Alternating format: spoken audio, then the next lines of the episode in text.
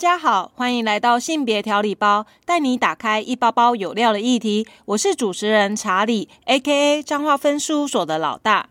我是小助理 Erica。Erica，你有没有听过什么叫恋爱脑？恋爱脑就是心中、脑中谈恋爱只有只有那一个人。他有一个症状，就是他会盲目的喜欢对方的一切。有有，我真的是有蛮多朋友都是这种恋爱脑的。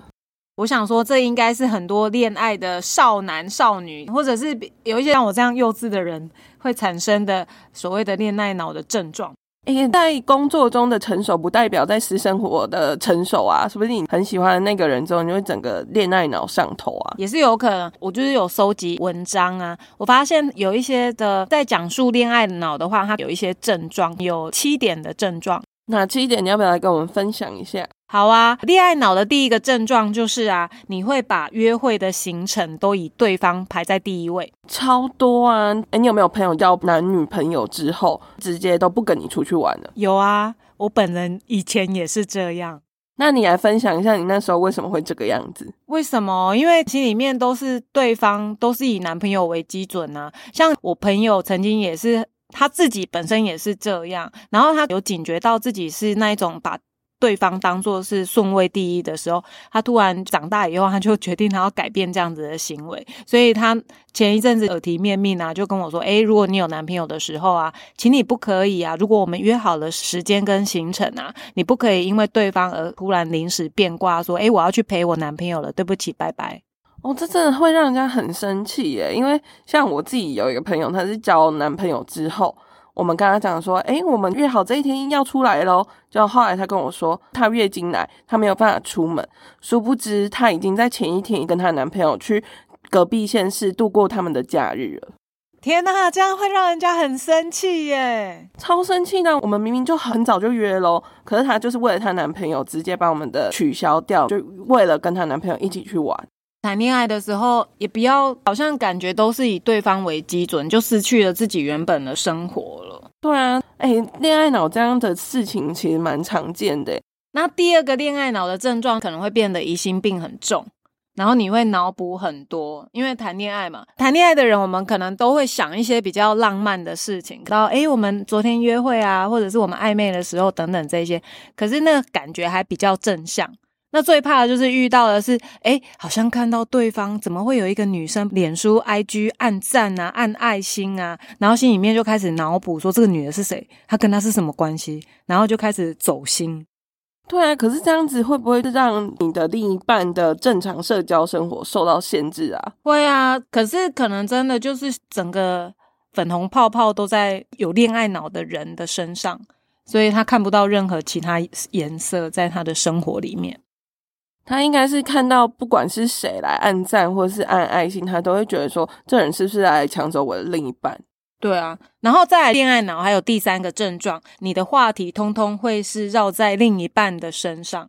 天哪，这真的是超有感觉的，真的哦。超有感觉，就是也是一样。我朋友 他真的是做了很多事情呢。我们出去吃饭的时候，他都会说：“哦，哎，我男友说这件好吃，哎，我男友说怎样，我男友说怎样。”至少五句里面三句是男朋友，在我们听起来，他就觉得说：“哦，可以够了吗？我们没有想要看你放闪，也没有想要听你男朋友想法。”就是他的脑袋里面可能只剩下对方一个语言，就是男朋友而已。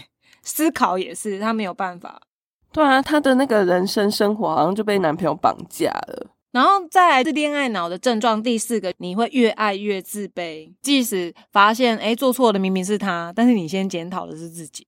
哎，也有很多呢。你有没有什么相关经验呢？有啊。可能因为很爱对方，所以你都会想说啊，可能是你会替对方找很多理由跟借口，他可能对你没有那么好，但是你就会觉得啊，一定是因为他可能心情不好啦，还是说哦，他可能比较忙啊，你就会替他讲很多的理由，然后来安慰自己，接受说啊，我男朋友其实也没那么坏。什么叫做你男朋友其实没那么坏？我觉得恋爱脑上头，他都会有一种双标的举动出现。如果是朋友对你讲不好的话，你就会觉得说你凭什么这样对我？可是如果是另一半跟你讲这样子的话，你就会觉得说没关系，他是在为我好，没关系，他只是凶了一点，总会帮他找理由开脱。对啊，可能自己本身觉得自己不够好。所以你才会觉得说啊，如果我轻易的放掉对方，可能我会失去什么。所以大部分是希望从修正自己里面去找到自己跟他之间的关系吧。你是说在关系中自信感不足吗？对啊，因为就是觉得难得千年一见嘛，我是不知道啦。会以对方为基准，因为很渴望被爱吧。然后再来的第五点呢，你总是以对方为主，你失去了自己。超级多人不是都这样的吗？对啊，因为谈恋爱的时候就是以对方为他主要的相处模式啊。你为了讨好另一半，你就会处处的想要去迎合对方，继而你会丧失了自己的想法跟立场。有时候你会很害怕自己会犯错，做不好，然后被对方讨厌，所以搞得自己就很焦虑、很担心这样。听起来很卑微，你是跟他谈恋爱，又不是去当他的宫女或婢女之类的。但真的就是有人会这样，所以有恋爱脑的人本身自信度不够，所以他才会恋爱脑。好不容易抓到一个浮木，我怎么好轻易的就把他压到水底下让他沉？他就是你的救生圈呐。对啊，所以讲到这里就会变成说，在恋爱脑的。症状第六点，他会爱到完全没有自己，没有底线。你自己是一个界限分明的人，但是你遇到了对方，你都觉得嗯，好像我可以为他、为对方付出一切。那这样子，因为我做这一些，我才觉得我会被爱等等。像这样子的人，他比较容易遇到渣男、渣男收集器或渣女收集器。对啊，可能渣男渣女就觉得，哎，我可以这样子对付你。反正你不会离开，对对对，所以有时候遇到渣男渣女，真的也是因为自己本身所散发出来，跟他的行为举止、言语上，我觉得有时候应该也是要稍微思考一下，可能要调整。可是有一些人，他就是爱情为重啊，他觉得说我我不好好把握这一个，我就找不到下一个，所以就算他做出什么样的事情，比如说劈腿好了，你明明就知道他在外面已经有了可能小三、小四、小五。可是你就是不愿意放开他。可是有时候我觉得爱情这种东西也很难去界定啊。你说有没有恋爱脑？当事者不觉得，然后旁边一堆人就觉得哦，你这样没晒啊，怎么样之类，给一些提点嘛。在爱情当中迷失了自我，在旁人看来会觉得说，他明明就没有这么好，你为什么要过度美化他所有的行为？然后。做出一些让人家百思不得其解的事情。对啊，所以如果你已经有符合上面六点的几项，那你可能就要小心，因为在恋爱脑的第七个症状就会说，你失恋了就像失去了全世界。很多吧，有些人失恋感觉就是哇行尸走肉诶，然后会去做出一些伤害自己的事情。所以有人就会觉得说，哎，你失恋好像就像死掉一样。然后你会想说，哎，你不能让自己这样子的空窗期太久，你就又会想要再继续找寻下一个让你有机会恋爱的对方。哇，这真的是一个恶性循环呢！你没有办法跳脱那个我想要被爱，那我可以为他付出一切的那种回圈。对啊，所以恋爱有一些人就是让人家觉得他是很令人着迷的，但也有可能本身他从小到大比较缺乏被爱啊，被拥抱。所以，当别人试出一点点的善意跟温暖，他就觉得他就是他的全世界。其实，像我们的服务个案多都是因为这样，本身其实也不是因为恋爱不好，但他就是会有很多的牵绊啊。但我发现真的年纪轻一点，或者是恋爱经验不够多的时候，比较容易产生恋爱脑。怎么说呢？尤其青少年啊，他在于两性情感都还不是很了解的时候，他看到一个他喜欢的，他就会开始脑补很多啊。就会想象两个人在一起，所以像在服务青少年怀孕的时候，最多就是两个摸来摸去就摸到床上探险，然后就怀孕之类的。也有可能是因为他们防护意识也不够吧？因为如果是青少年怀孕的话，摸来摸去是可以理解啊，但是 就可能没有做好防护措施，才会成为你的个案。对啊，总之我是觉得真的是恋爱经验不足啊，很容易脑补啊，这都会影响到我们怎么样。去跟对方交往的一些状态啊，像我自己，我就觉得说，其实因为认识我都知道，我都常常被叫少女，表示我可能整个人所散发出来就是幼稚跟充满青春期的样貌。其实应该是说，我觉得在以前呢，我觉得谈恋爱当然是每一个我自己生理性别是女生嘛，然后我就会觉得说，诶，对于我来讲，恋爱是很重要的一环。可是实际上，两个人恋爱只有在初期的那个。激动，认识久了两年三年，然后你就会慢慢的开始趋于平缓，日常里面的变得比较平淡呐。但这样子平淡，你有办法接受平淡吗？还是你需要轰轰烈烈？啊，我还蛮喜欢轰轰烈烈，至少我觉得应该要有一点点生活上的。嗯，举例来说好了，我觉得像到我们这个年纪啊，可能各自彼此都有自己的工作，即使在工作上啊，我们是忙碌的，但我觉得还是要给彼此留一点时间。我们可以相约啊，可能一起看电影啊，或吃个早午餐啊，喝个下午茶。我觉得那是培养两人情感一个非常重要的一个关键。但是，因为就像我刚刚讲的啊，青春期的少女啊或少男啊，他们本身对于恋恋爱跟世人的部分比较没有那么的经验老道，所以当谈恋爱的时候，比较会因为偶像剧的一些联想，导致他们自己在于谈恋爱的时候有一定的 SOP，你就会觉得男生就是要温柔体贴啊，然后高富帅，或者是他对于男主角的样貌跟女主角的样貌都有一个既定的刻板印象。像这样的刻板印象，应该是要说，嗯，比如说雨中告白之类好了，或者是说准备大餐，很多人恋爱脑上头的时候，就会觉得说，对方可是要为我做出这些举动。对啊，如果是这样想的话，确实真的要小心，因为其实谈恋爱有时候真的那一些都是虚幻的啊，因为他在家里会挖鼻屎啊，然后抠脚趾头啊，这些行为他其实都不会在你面前出现，可是实际上那是一个最平凡又日常的事情。对啊，平凡用日常才是我们会遇到的事情，像那些轰轰烈烈的事情，就会离我们比较遥远一点。所以你看，偶像剧真的是它有它的优点，但实际上它也有一些让人家产生迷失的地方，尤其是对于可能没有什么恋爱经验的，那我们会透过一些戏剧上的演出，让你对于谈恋爱这件事是有憧憬的。然后恋爱脑上头的时候，就会做出一些让旁人真的是不能接受或者是不能理解的事情。对啊，谈恋爱这件事情，我朋友如果说他因为一个男生然后失魂落魄或怎样，难道这样就是比较不好行为吗？我觉得如果你要谈恋爱可以，你恋爱脑可以，但是我觉得是看程度。诶，如果他已经严重影响到你的生活，比如说上班，你一整天都在想着他。可能也没有办法交出一个很好的成绩，然后你工作上一直被刁难，我觉得这就不是一个恋爱脑好的方向跟经验。对啊，在我自己的恋爱历程里面啊，以前我真的也是像刚刚有讲有那种恋爱脑的七大症状，我也是符合蛮多项的，虽然不是每一项都有，只是我会自己在随着。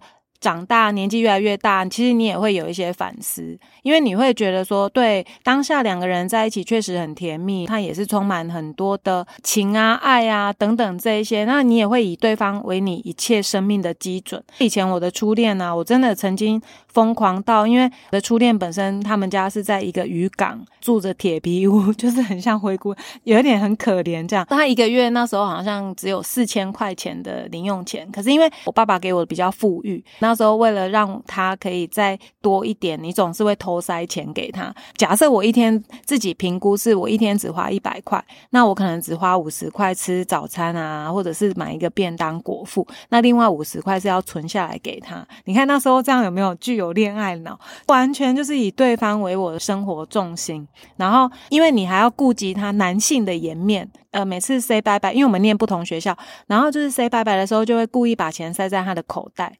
让他以为那个钱本来就是他塞给我，塞给我，我需要。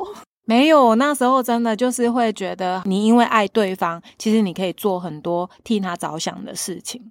可是实际上最后他还是劈腿啊，他还是跟了别人走了。所以渣男。所以其实，可是我觉得也是因为要有恋爱脑的这些种种经验，你才可以成就比较成熟的思维啊。至少说像现在。要是我我想要谈一场恋爱，我就会希望它是一个细水长流，而不是每次都是好像几年就终结的。可是你要细水长流的话，一定抛不掉柴米油盐酱醋茶。那我如何在我的日常里面，我还是可以拥有甜蜜的感觉？那就真的需要两个人不断的经营。轰轰烈烈已经不适合你现在了吗？我还是渴望啊，因为我本质就是要轰轰烈烈。那如果你的细水长流里面出现惊喜，那你就比较可以接受。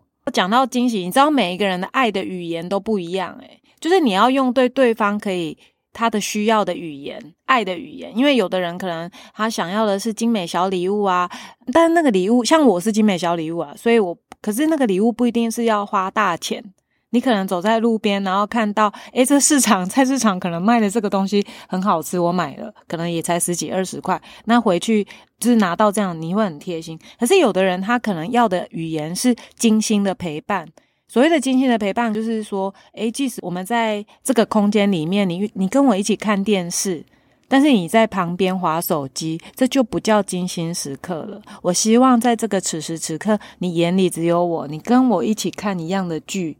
如果他不喜欢呢？所以要去讨论啊。可能有的人是喜欢实际行动的爱的语言，就会变成说：诶，你帮我洗碗倒垃圾，我就有一种被爱的感觉。其实每一个人的爱的语言都不太一样，那比重也不一样。我可能这个时期是这样，我下一个时期是另另外一样。只是我我的意思是说，我们要用对对方他有接受到爱的感觉回馈给对方，这样才能够长长久久。听起来你也是在很多的经验中学习，然后去调整说，诶，每一个人希望给到的东西不一样，然后你就去调整你的作为。诶，对啊，因为。没有人想要一个一开始就有可能终结的爱情吧？我相信每一个人他想要的爱情，应该都会是希望可以长久一点，期待是这样啊。那撇开渣男渣女啊，以前我都会有一个幻想啊，因为爸跟妈妈感情很好，然后你对于自己在跟另一半的交往啊，或者是走到终了的时候，你总是希望老的时候还是可以手牵着手一起散步吧。我的想象一直是这样，可是你要走到散步，可是怎么可能过程不吵架？最常听到就是挤牙膏啊，就因为这样会去吵架，这是真的。所以你就会觉得，嗯，那反而是这些柴米油盐酱醋茶的过程里面，我们要更多的沟通，然后更多的去理解彼此在这个事件里面的想法。如果交往一个男生，我可能就会问说：“诶，我们可不可以约法三章？譬如说，我们两个在一起的时候，尽量不要划手机啊。我们眼里只有彼此。那这个东西也是需要去训练，因为说实在，现在网络那么发达，所以人手一只手机，怎样都想划，不是吗？可是如果说我们两个是讲好，那我们只是彼此的提醒，在相爱之初啊，对方说的都 OK OK 没问题。”可是，如果它变成是一种习惯，久了我们就知道，诶，我们的默契就是在一起不划手机。我觉得那个是要彼此去讨论出共识的。所以我会认为，要是真的有另一半这样子的交往的时候，我是真的觉得很多事情可以拿出来讨论。刚刚讲的是划手机，因为我会这样讲，是因为我曾经去 IKEA 吃早午餐的时候，我发现一家子四口，爸爸妈妈、小孩，人手一机，他们。就是完全都在看自己手上的东西，可是我的认知里面去 IKEA，它不是营造出家的样貌，家的样貌不是可以聊聊天吗？我想象是这样，可是怎么会变成这样？所以其实我对于两人在一起，我就会很重视说，可不可以专心彼此就好。那另一个部分就是吵架要怎么办？圣经里面有一段话就是不可含怒到日落嘛，意思是说你要睡觉前，我是希望可以彼此和好的状态。所以我就会觉得，诶，有另一半，我也会很想跟他讨论的是，如果我们生气的话怎么办？因为以前还是少女的时候，有恋爱脑的时候，我就会觉得说，哦，对方讲了是我不开心，我就挂电话，我就拒接，我就不想讨论。可是实际上，那是一个非常严重去影响两性关系的，我认为是一个杀手。诶，因为我反而觉得遇到问题，你应该更。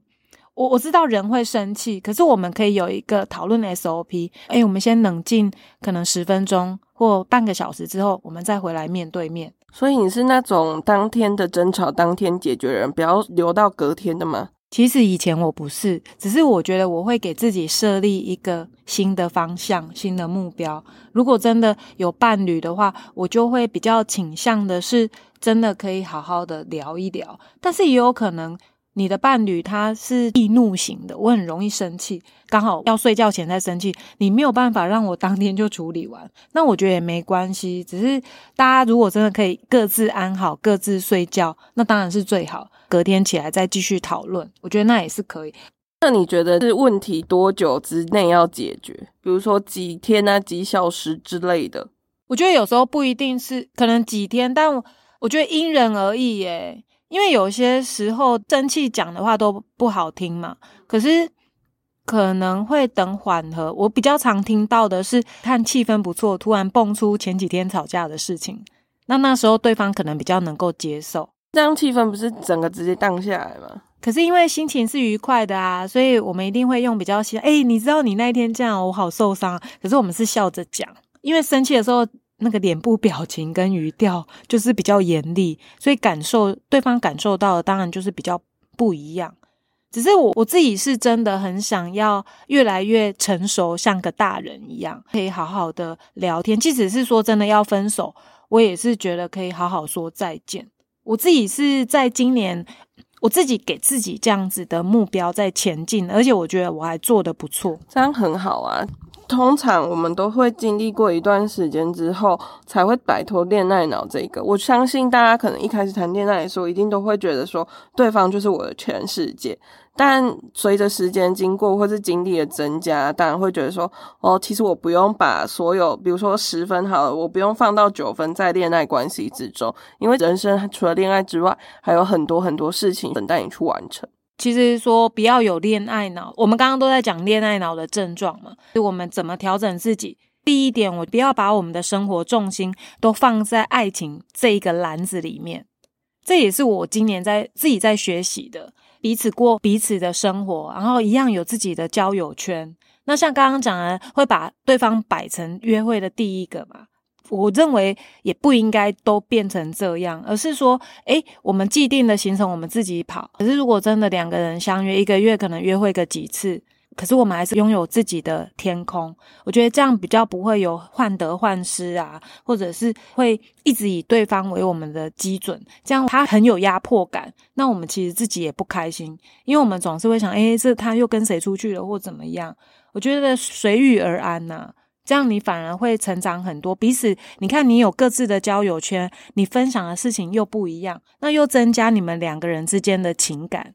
我觉得这真的是一个很帮补的地方。那另一点就是说，即使在恋爱里面，我觉得我们还是要学习做自己，尽可能的。我觉得很多时候我们在恋爱的时候，好像只看到了对方，但实际上恋爱的时候，如果你依然的有自己的目标，一直往前，各自都可以有自己的目标往前。